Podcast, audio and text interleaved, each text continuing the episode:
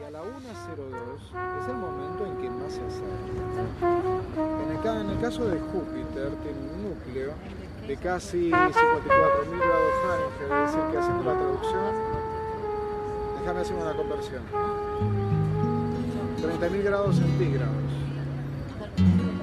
Júpiter, el núcleo. En la atmósfera superior, las temperaturas oscilan entre 161 grados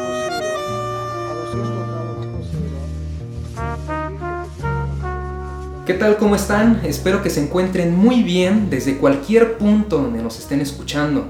Yo estoy contento porque me encuentro de regreso con ustedes en una aventura más de este podcast musical donde también hay charla, buena vibra y reventón al cual le nombramos Música para Volar. Pero antes de continuar, quiero presentar a mi compañero de programa y buen amigo, amante del pulque, las letras, la mecánica y la música, Marco López. ¿Cómo estás, carnal? ¿Qué tal amigos? Pues aquí listo para emprender el vuelo, un, un vuelo más en este su programa Música para Volar. Este programa viene muy bueno porque sí traemos cosas muy muy voladas, traemos una musiquita muy rica para volar Exacto. y además pues con la gala de un gran invitado, ¿no? Que vamos a tener. El día de hoy tenemos la fortuna de realizar este vuelo musical a bordo de un Zeppelin, un dirigible moderno, ligero y más amplio a los primeros modelos que únicamente podían entrar hasta 20 pasa- pasajeros. Así que tuvimos la posibilidad de tener un invitado para esta ocasión que nos va a poder acompañar en esta travesía. Quiero presentar a Everardo Martínez, también conocido en el ambiente literario como el perro rabioso. Bienvenido, mano. Hola, muy buenas, muy buenas tardes, noches, días o, o lo que sea. No, yo encantado de estar con ustedes, ¿no? En este, en este programa. Pero, ¿cómo estás? ¿Cómo, cómo están? ¿Qué, qué dice el día de hoy? Uy, pues estamos vivos, ¿no? Después de, de- después Seguimos, de, ¿no? sí, de, de todo lo que está pasando en el mundo, pues aquí estamos tratando de hacer como más amena la vida, ¿no? Para, para nosotros y para, para todos los que nos escuchan o nos leen, ¿no? Exacto, en esta ocasión vamos a iniciar el vuelo desde la colonia Roma Norte, ubicada desde la Ciudad de México. Y nos estamos degustando. Ahora no hubo pulque, mano, ya ves. Ahora sí, este, Y- les voy a fallar en el vuelo esta, en esta ocasión. No que tú vuelas con pulque, man. Pues sí, mira, hoy me va a tocar quedarme este, esperando a, a que regrese el, el avión, ¿no? Me voy a quedar mirando cómo se me va el avión Hoy por cervecita. vez. Y pues ni modo, hoy este, volaré con mi con la pura imaginación, ¿no?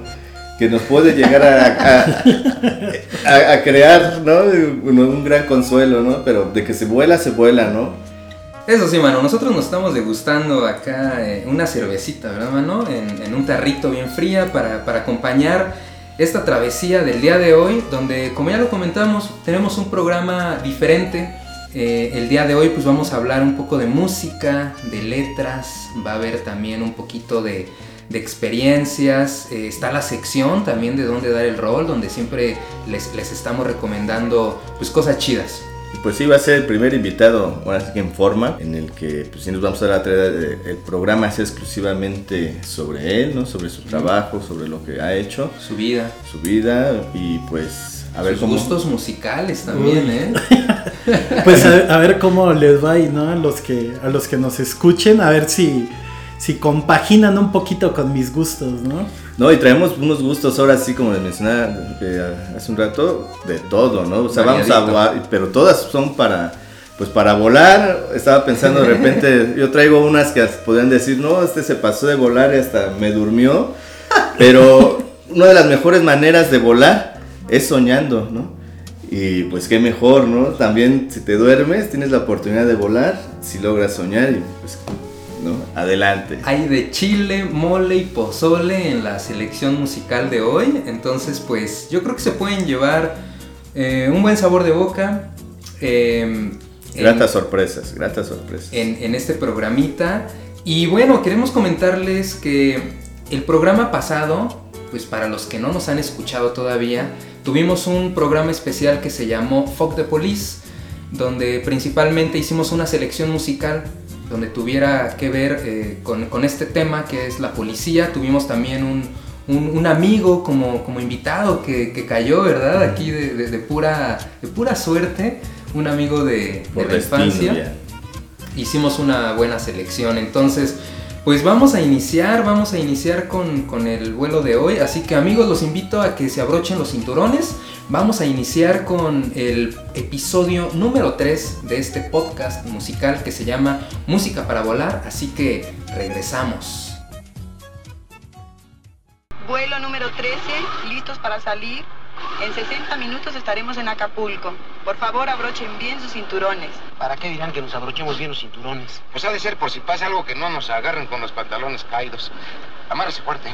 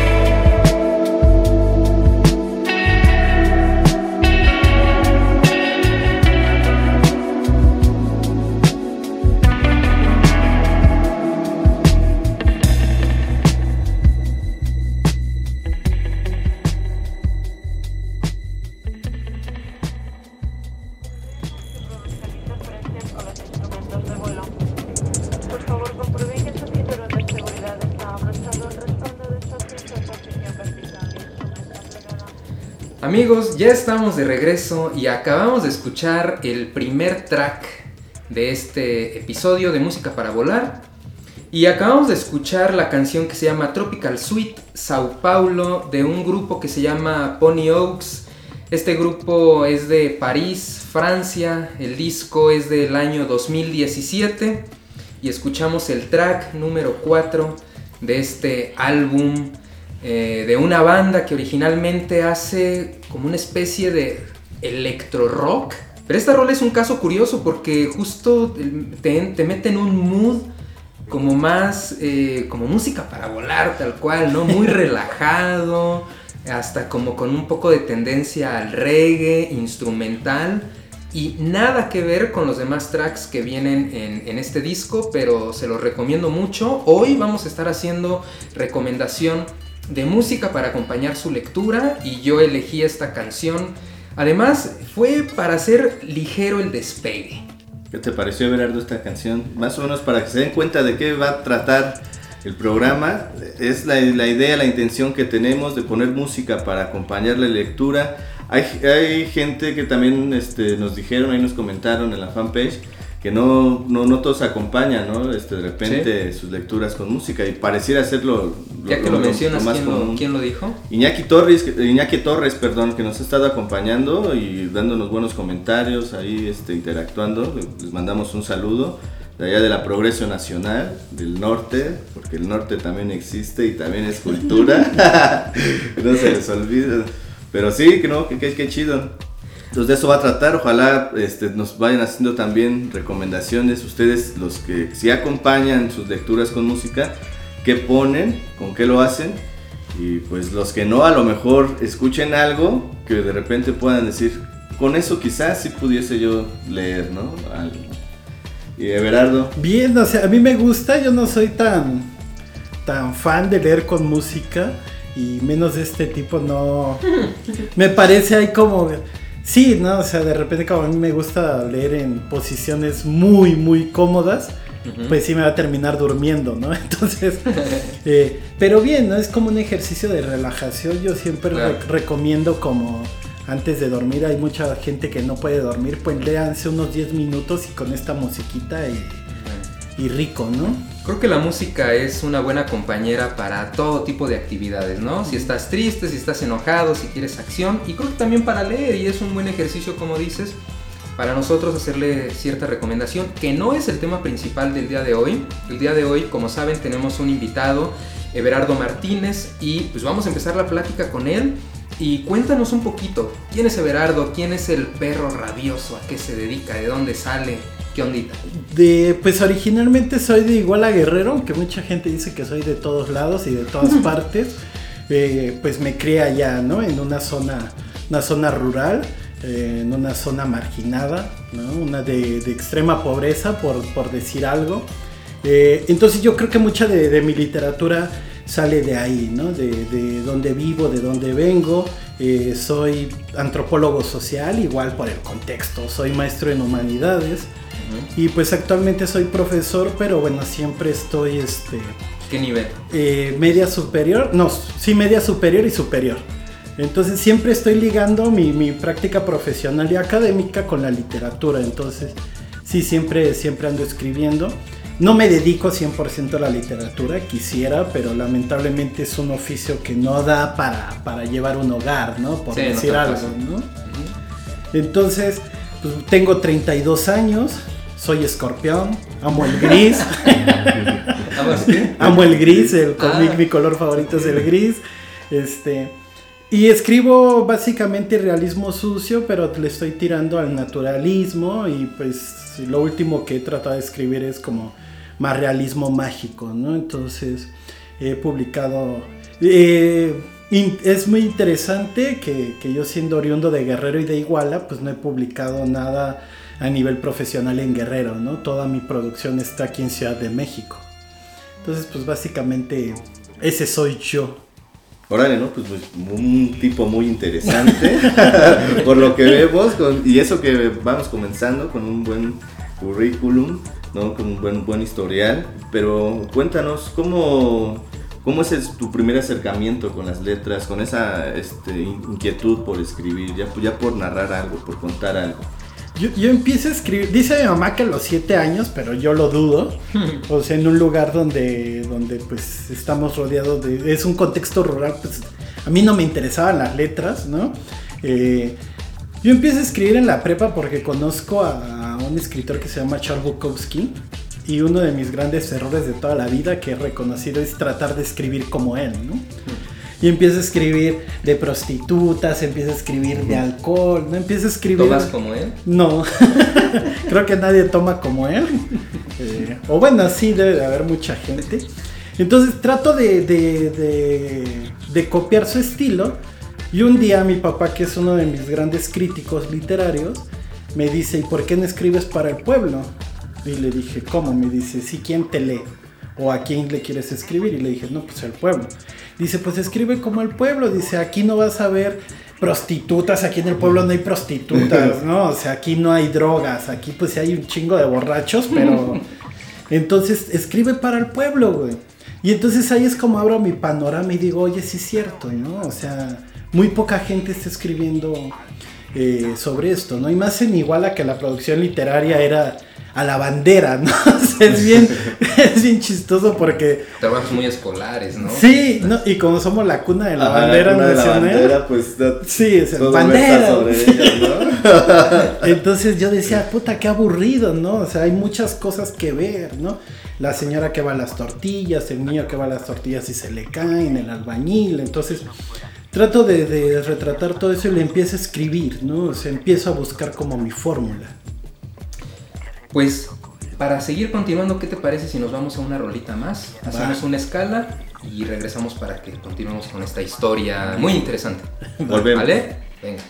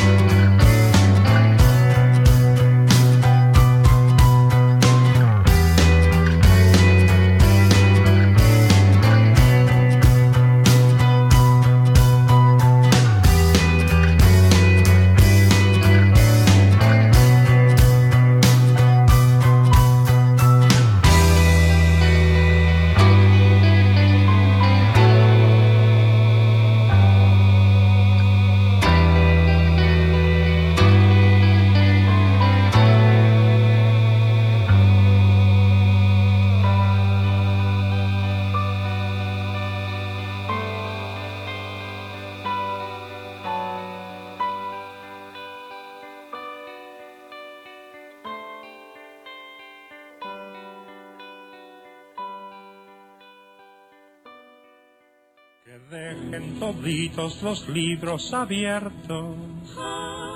Ha sido la orden que dio el general. Que todos los niños estén muy atentos. Las cinco vocales van a desfilar. Primero verás que pasa la A. ¿Qué tal amigos? Estamos de regreso en este vuelo que se hace llamar Música para Volar y en esta ocasión Música para Leer, que tenemos en este Zeppelin muy lento, muy pausado, ¿no? Exacto. Muy tranquilo. Que de repente hubo una turbulencia, pero ¿qué escuchamos? Bernardo, a ver, dinos, cuéntanos, ¿qué es que vamos a escuchar? Escuchamos Marduk de Austin TV que viene en el disco Fontana Bella del 2007. Austin tiene ya más de 10 años que se separaron, eh, pero es uno de mis grupos favoritos para, para leer y para escribir, ¿no? Eh, de hecho, eh, es un grupo que me da inspiración. Mucha gente habla de las musas, ¿no? Y que le escribe a, a su novia, a su esposa. eh, a la resistencia, a las causas justas, ¿no? Pues Y yo... Austin fue una musa. Y Austin fue mi musa. De hecho, tengo un libro que se llama 10 días de miseria, que edita eh, Mantra Ediciones. Eh, ese libro tiene 10 poemas y cada poema tiene de soundtrack una canción de Austin. Entonces, Austin ha sido muy importante en mi vida literaria, ¿no? Influencia, ¿no? Pod- Podríamos decir. ¿no? Sí, es una influencia total, ¿no? Eh, a pesar de no, no estar directamente literaria, pero te, te motiva a escribir, ¿no? Y hacerlo. Otras influencias aparte de Bukowski que ya nos mencionabas y que traes orgullosamente en tu playera, ¿no? Porque les vamos a compartir que aquí Everardo trae una playera muy chida. Antes de que vean la foto, ¿qué es lo que dice? Encuentra algo que ames y deja que te mate. Yeah. Entonces, a- aparte de Bukowski, otras influencias que tengas. Eh, William Burroughs, eh, Kerouac eh, y todo el, todo el boom latinoamericano, pero mis influencias así súper densas es Julio Verne. Me acuerdo que mi papá llegaba así con los libros de Julio Verne y pues nos poníamos a leer. No había muchas cosas que hacer en el campo, ¿no? No sembrábamos ni teníamos ganado, entonces nos tocaba leer, ¿no? Y ir a la escuela era lo que teníamos que hacer. Eh, Gary Jennings, eh, Gabriel García Márquez, Juan Rulfo, Julio Cortázar. Los que te inician, ¿no? Sí, son como los que me inician en, en la literatura y son los el gusto que... por leer, ¿no? por el gusto, claro, yo empiezo leyendo y ya cuando leo a Bukowski y al Marqués de Sade, yo digo, bueno, ya cualquiera puede escribir, ¿no? Entonces vamos a escribir, ¿no? Entonces eh, es cuando me aventuro a, a ese viaje literario. A veces hay la importancia de comenzar este, a leer o, o tenerse contacto con la lectura con un buen libro, ¿no? Que te enganche, que te, que te manifieste toda esa imaginación, ¿no? Que te motive a todo ello para que sigas leyendo, ¿no? Como que te abra la puerta a ese mundo de la lectura, por un lado bien, ¿no? Hay muchas personas que de repente entran por uno- un- lados de la lectura muy este, escabrosos o académicos Sí. de, de mala manera y entonces ya su acercamiento es malo y pues ya de ahí... Y Julio Verne pues era... Aparte la suerte de haber tenido también, como nos comentas, ¿no? Un papá que te acercara, ¿no? Te acercara el libro por lo menos, ¿no? Sí, no, mi- mis papás sí fueron ahí como muy... Yo no, a mí no me gustaba leer, ¿no? Muchos dicen, ah, ya traigo el gusto, muchos escritores, ¿no? Ya traía el gusto desde la cuna, ¿no? Crecí entre arte, crecí entre, entre libros, pues yo crecí entre vacas, entre pasto, ¿no? Entonces, entre lodo. eh, entonces no, no teníamos ese acercamiento, pero, o sea, mi papá compraba los libros de 10 pesos afuera del metro cuando venía a Ciudad de México y era lo que nos llevaba, ¿no? Entonces, de repente leía novela policíaca, novela de amor, novela negra, que yo ni siquiera sabía, ¿no? El primer libro de antropología que leí fue uno que compró mi papá en 15 pesos, ¿no? La, la familia Sánchez, por ejemplo, ¿no? Entonces, ¿cómo se llama? Es bien interesante porque nos llega toda la merma de la literatura. Mi papá llevaba toda la, lerma de la merma de la literatura, ¿no? Y bueno, cuéntanos, ¿qué ha escrito el perro rabioso? Yo que eh, empecé con poesía, no sé por qué, creo que la mayoría de los escritores empezamos con poesía. Ya después migré al cuento corto y ahí me he quedado, ¿no? Es- creo que, que me va muy bien ahí. Eh, tengo 11 libros publicados hasta el día de hoy. Eh, la mitad de ellos son en forma, la otra mitad son como gacetas o, o plaquettes. Eh, de los que me acuerdo, eh, que llevo así mucho en mi corazón, La Croqueta, que son cuentos y son poemas y fotos. Andamio, Desaparecidos, 10 días de miseria, Poesía para el suicidio, el, último acto, Tres poetas a las 3, y es lo que me acuerdo ahorita, ¿no? Entonces eso es básicamente lo que he escrito, pero minificción, cuento y poesía es lo que, lo que tengo publicado. Bueno, pues has hecho creo que bastantes cosas. No es tan sencillo en la actualidad porque, bueno, primero el, tener pues las letras, ¿no? Y el tiempo de, de hacerlo. Y además, pues luego uno no conoce la escena. No sabemos muchos acerca de, de qué onda con las editoriales, cuánto te cuesta, tienes que ahorrar una lana, tienes que invertir. A veces tienes la fortuna de que alguien te invite y te puedan publicar algo gratuitamente, pero pues es algo que yo creo que vas aprendiendo poco a poco, ¿no? Sí, eh, pues es que ya estamos como en, como en un tiempo, en un contexto histórico donde cualquiera puede publicar. Entonces la autopublicación sí era un medio bien, bien chido, o sea, abogando a los, a los punk fanzine, ¿no? Era, era algo bien chido publicar eh, por mano propia, lo hazlo tú mismo. Pero ya llega en un momento de tu madurez literaria donde dices, puta, pues sí tengo que pasar por un editor, ¿no? Tengo que pasar por la mano de alguien porque a veces eh, no es tan publicable lo que tengo, ¿no? Entonces es como ir, ir migrando, ir evolucionando y pues la escena está bien complicada porque cada vez salen más, más autores, cada vez salen más, este, más editoriales. Y se consume menos. y se consume menos. Vamos a, a una rolita más, así que los invitamos a que vayan por un libro porque vamos a poner una buena rolita para acompañar su lectura y regresando Everardo nos va a leer un fragmento de algo que trae preparado para todos ustedes. Así que no se despeguen y sigan con el cinturón abrochado porque regresamos.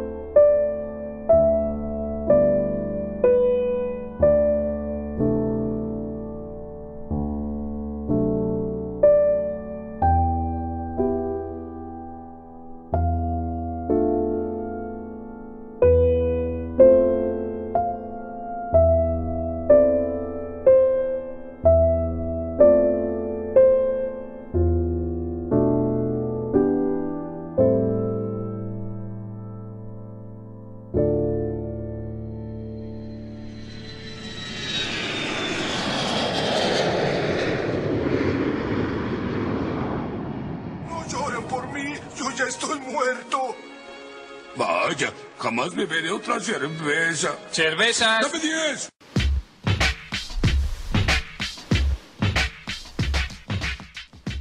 Espero que esta pieza que acabamos de compartir haya sido de, de su agrado y pienso que puede acompañar muy bien una lectura a un volumen muy bajito, sin problemas y hasta, como no, acompañar un, un bien ir a dormir y tener eh, dulces sueños. Buena rola, man. Acabamos de escuchar la Hipnopedia número uno a cargo de Eric Satie.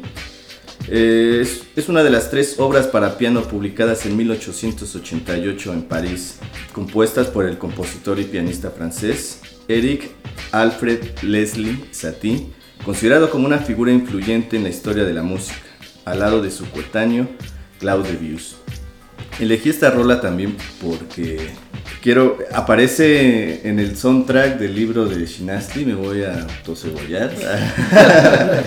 Pero es, es, es una, una, pieza que acompaña un cuento, que es parte de un cuento llamado Gol, ahí en el libro de Shinasli, que adereza muy, muy bonito ese. Un ese libro que escribiste tú, mano, para los que no sepan. Sí, para los que no sepan, es un libro escrito por, por aquí, por su servidor, Marcos Pablo López. Pues eh, lo recomiendo si lo topan por ahí o, lo, o pídanlo. Todavía hay. Ya viene una edición especial de 10 de- de años, 10 años. Entonces igual pueden esperar la nueva edición. Pero bueno, esa, esa rola acompaña ese cuento y creo que también puede acompañar cualquier buena, le- buena lectura. Vientos, man. Y pues aprovechando de lecturas, ¿qué te parece si de una vez, Everardo, nos dele- A veces la mejor manera de conocer al artista es por medio de, de- de su arte, ¿no? De su trabajo. Y pues Así que date, man, date. compártenos algo. Listo. El May Arturo. A huevo que yo saqué la pinche espada de la piedra. No mames, ¿y cómo le hiciste? Pues con un pinche marro y un cincel. Destino. Cada uno es arquitecto de su propio destino, aunque a veces necesitamos la ayuda de algunos albañiles. Herencia. Pues mi bisabuelo fue albañil, mi abuelo fue albañil, mi padre albañil y pues me tocó ser arquitecto. Clásico. Un albañil calificado. Y No, fam- no es cierto. No, no es cierto, no saben ofender los arquitectos. fanfarrón. No manches, la semana pasada me eché a la señora de las quesadillas. Hace como cinco días a la prima de la Juana, la que vende en el mercado. Después me eché a la de los dulces de acá de la esquina. Antier me eché a la Juana. Ayer me eché a la Brittany, la hija del Melenas, ahí adentro en la obra, güey. Y pues hoy... ¿Y hoy por qué no te echan la barda que te hace falta, pinche huevón? que andas muy echador, ¿no? Pues son cuatro minificciones que aparecen en mi libro que se llama Andamia. Son crónicas albañilescas, crónicas de albañiles. Y pues bueno, minificción porque me gusta mucho este ejercicio de la minificción, ¿no? Hacer como parodias de la vida, de la vida cotidiana. Entonces, pues bueno, se los recomiendo. Ahorita ya está agotado el libro, pero... Oh, no, y entonces, ¿cómo le Pues, hacemos? ¿Nos lo mandas por, por foto? ¿Hay PDF o qué onda? Ese es bien interesante porque fue uno de los libros más gustados, o sea, uno de los libros que, que rechazaron en, algo, en un par de editoriales, ¿no? Y ha sido uno de los libros que, que más ha gustado de, de, de mi, de mi producción. Quizás por esta idea que les platicaba hace rato, ¿no? Que, que es como muy cotidiano, ¿no? Muy, muy de barrio, muy de albañil, ¿no? Entonces, eh, no sé, quizá, quizás sea por eso. ¿Y el que más te ha gustado de, de tus libros? Andamio. Andamio. O sea, yo te- tengo como un como un yin y yang, ¿no? O sea, siempre digo que hay dos, dos polos, ¿no? Que tengo uno es el libro Desaparecidos y el otro es el libro Andamio. Desaparecidos me gusta mucho, pero fue a veces pienso que fue un libro que tuve que hacer a la fuerza, ¿no? Por todo lo que pasaba en Iguala y toda la violencia que estaba de- desmedida en el país. Y Andamio pues fue un libro más libre, ¿no? Más de escribir lo que yo quería, más de cotorrear, más de... Si quería meter tragedia la metía, si quería meter este cotorreo lo metía, entonces fue un libro más libre, ¿no? Y Desaparecido sí fue un, un libro más duro, ¿no? ¿Por qué nos compartes otro, otro pedacito de andamio? Seguro, sí, Porque seguro. Ya que andamos en, Ay, pues no en estas crónicas albañilescas. Y eso que no es el día de la Santa Cruz. ¿eh? A ver. Este que se llama Fermín. Tomó la cuchara, la cargó hasta el tope de mezcla, arrojó el contenido con maestría a la pared. Ningún restrojo de mezcla se cayó, todo quedó en el muro. Tomó la llana y expandió de una manera sutil y uniforme por el fragmentado tabique el contenido que acababa de aventar. Observó por dos segundos cómo las cicatrices de aquella muralla se tapaban. Se preguntó si la vida sería como esa barda, si se podían solo resanar y tapar todas las cicatrices de la vida. Sería fantástico solo aplanar las heridas, que no se vieran, que se olvidaran, que se taparan. Quizá podría hacerle un aplanado a su hija. Quizá con ese favor volvería a hablarle. Desde que se fue no ha vuelto a dirigirle la palabra y él quiere conocer a sus nietos, ver sonreír a Margarita, decirle que lo perdone, que no quiso violarla, que estaba borracho. Pretende resanar esas viejas heridas, que vuelvan a ser una familia feliz. Sí, ser de nuevo una familia. Eso es lo que quiere. Ojalá pudiera aplanar las heridas de la gente. Fermín comenzó a llorar. Las lágrimas corrían pesadas por esa gran humanidad. Metió la cuchara en la mezclera y vio que no había nada. No podía seguir aplanando. La vida era eso, nada. Cuando se terminan las oportunidades no puedes seguir aplanando. No puedes solo tomar un poco más de mezcla y cubrir las heridas. Así no funciona. Fermín se paró sobre el andamio. Este bailó por dos segundos, pero Fermín no tuvo miedo. Pensaba en su hija. Cerró los ojos, aspiró hondo y se lanzó al vacío desde 20 metros de altura. Y la vida fue solo eso. ¿no? Esa es la Nada, vida. Entonces, Muy bueno, muy bueno. Pues con estos aplausos nos vamos a una rolita más y estamos de vuelta para seguir en este viaje con música para volar.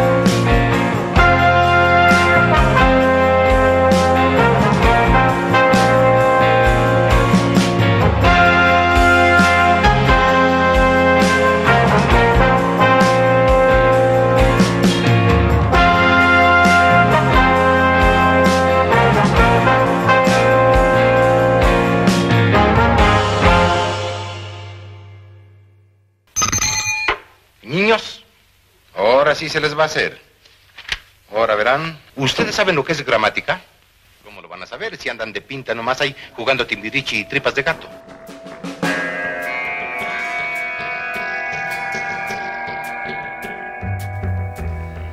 Amigos melomaníacos, ya estamos de regreso en este podcast y bueno, acabamos de escuchar a una bandita argentina que se llama Morbo y Mambo, eh, una rola que forma parte de un EP lanzado en el año 2016.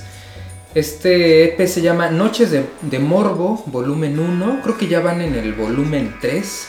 Pero es una rolita que me gustó bastante porque tiene varios tintes, desde un poco de onda psicodélica, un poco de dub, eh, hay una cosa medio experimental con unos metales también bien sabrosos. Que bueno, es una recomendación que yo les hago para este viajecito de música para volar. Pues vamos a continuar. Estamos con Everardo Martínez, mejor conocido como Perro Rabioso. Nos acaba de leer unos fragmentos de, de un libro que, que en esta ocasión traía bajo el brazo. Pero vamos a continuar un poquito con la charla, mi güero. Sí, pues muy, muy, muy interesante lo que nos comenta este libro Andamio. Tienes muchísima obra, nos gustaría pues tener programa para seguir este, escuchando los diferentes cuentos, ¿no? Los diferentes, pues traes también algo de poesía, ¿no? También. Y también nos traes libros que, que vamos a obsequiar para nuestros escuchas, que ya... Vámonos. Así que pónganse atentos. Hay porque hay que, regalitos. hay que interactuar, así como también ya les haremos llegar, este, para que vean que también se, hubo un regalo ahí para el fanpage número 100. Ah, sí. Saludos, Félix. Entonces también ahí ah, se van a dar cuenta que si interactuamos todos va a haber regalitos, nos vamos a pasar chévere, ¿no? Y, y bueno, Berardo, ¿qué más eh, actualmente qué, qué- qué estás haciendo? ¿Qué viene? Sobre todo, mano, en, en- en esta, pues, escena que estamos viviendo, ¿no? Ante el COVID. eh, por ejemplo, ¿cómo está sobreviviendo o cómo está sobrellevando también toda la escena de los escritores independientes ante esta pandemia?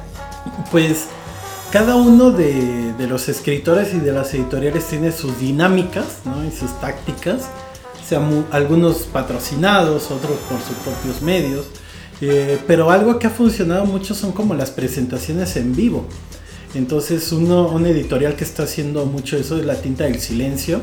Entonces está haciendo como muchas presentaciones de todos los libros que tiene ahí. Ot- otra dinámica que tienen los escritores independientes es este hacer presentaciones o lecturas con muchas personas, ¿no?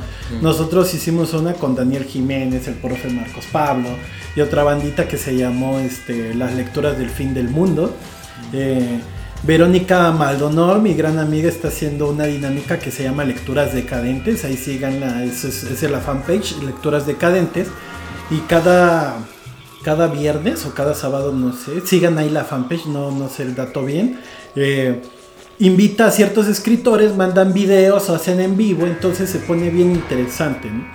Pero es más, más cosas de difusión, ¿no? Más cosas de venta, como que es muy difícil. Sí. Eh, porque la mayoría de los libros que tenemos ahí guardados, pues son físicos, ¿no? Entonces, como no podemos salir, no podemos moverlos, no podemos presentar, pero mucha gente está mutando como a lo, a lo virtual, ¿no? Entonces, eh, son muchas dinámicas, ¿no? Y cada quien lo afronta de cierta manera. Yo la verdad he estado muy, muy calmado en este sentido. A mí me gusta más el show, me gusta más la parafernalia del, del en vivo, me gusta más...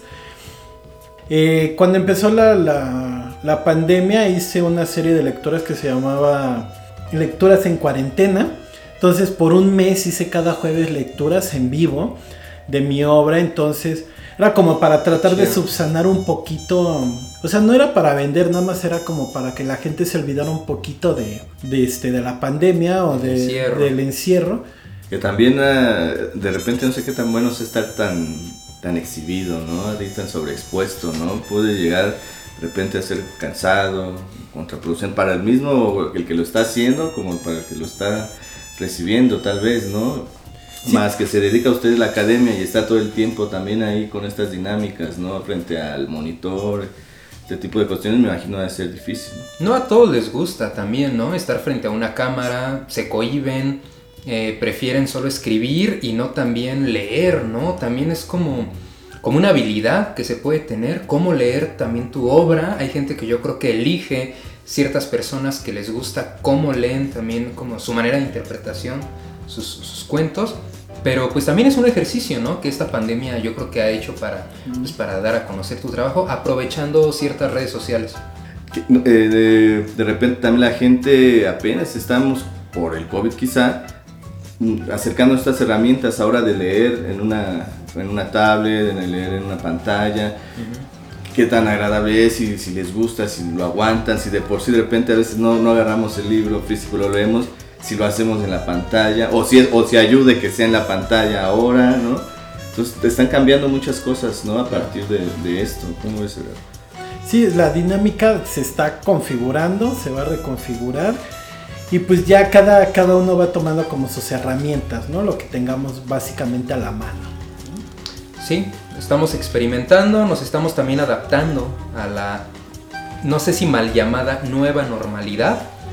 Pero bueno, creo que vamos a, a irnos a una rolita más, a una rolita más para, para seguir con este vuelo que está agarrando ya este, alturas, güero.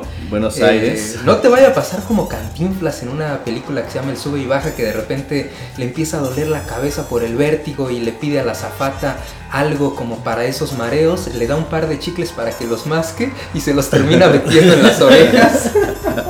Pero vámonos con esta rola y regresamos ya casi para despedirnos.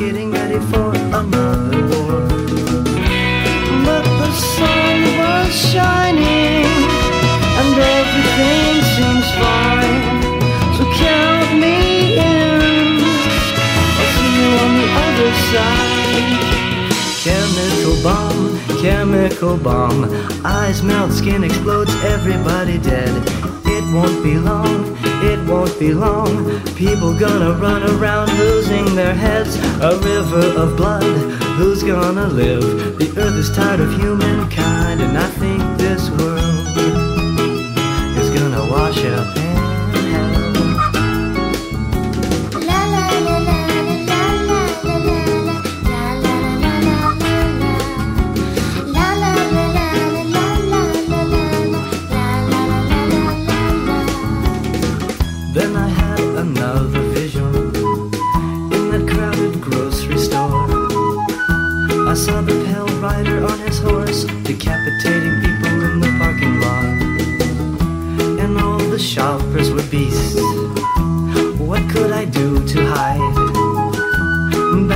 world of humankind, I think we've already lost our minds. But the sun was shining, and everything seems fine. So count me in. I'll see you on the other side. Chemical bomb, chemical bomb.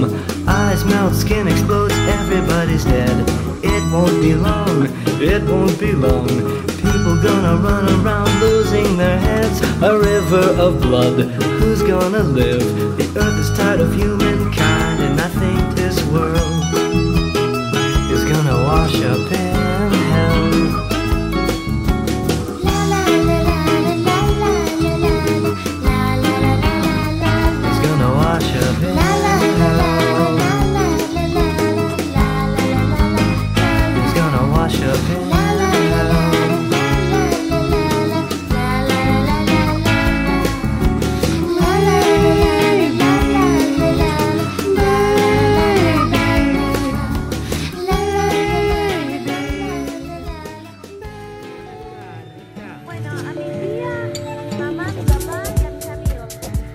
Ya estamos de regreso y ¿qué es lo que acabamos de escuchar en este bloque?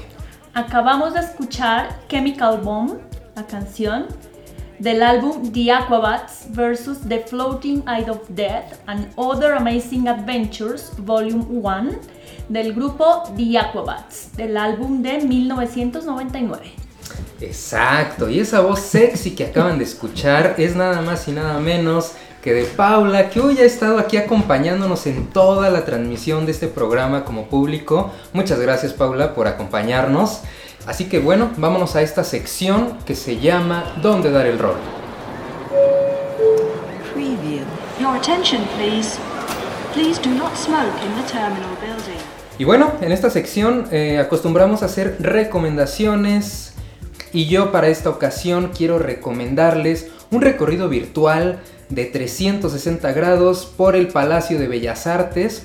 Aprovechando que ahorita pues todos los museos siguen cerrados, se siguen adaptando a pues a todas estas medidas eh, para recibir de nuevo pues ya a la gente que quiera visitar todos estos bellos espacios que tenemos aquí en México y uno de ellos pues es el Palacio de Bellas Artes donde van a poder ver pues infinidad de cosas van a poder entrar hasta los baños casi casi a la sala de, conciertos y también van a poder ver eh, sobre todo un acervo de murales que tiene el Palacio de Bellas Artes pintados por siete pintores mexicanos, dentro de ellos Diego Rivera, José Clemente Orozco, David Alfaro Siqueiros, Rufino Tamayo, por mencionar algunos.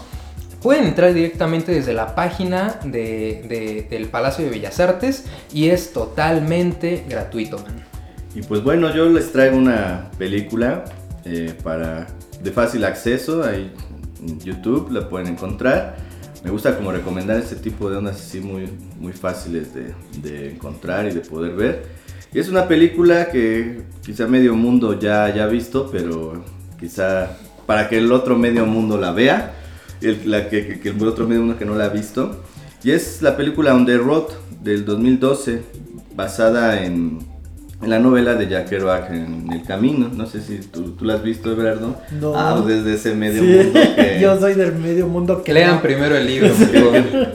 Sí, bueno, ahí es a lo, a lo que iba. La, la peli- la película es interesante, fíjate, a pesar de que tuvo ahí un mal estreno, bajas este, críticas ahí medio malas, fue proyectada en el mismo año que salió para competir por la Palma de Oro en el Festival de Cannes, ¿no? O sea, dentro de todo, a lo mejor tiene algo que pueda interesar. Yo la verdad, pues como siempre, ¿no? El, el libro sí es lo, na- lo más recomendable. Hay, hay películas que en ocasiones también se acercan bastante al libro o pueden superar a veces hasta el mismo libro. Rara la vez, pero lo pueden llegar a hacer. Aquí la película pues, es para disfrutar, les recomiendo así como Palomera. El director es Walter Sales, que fue el director también de Diarios de Motocicleta. Al igual que la música de Gustavo Santaolalla, como en, en aquella ocasión con esa película.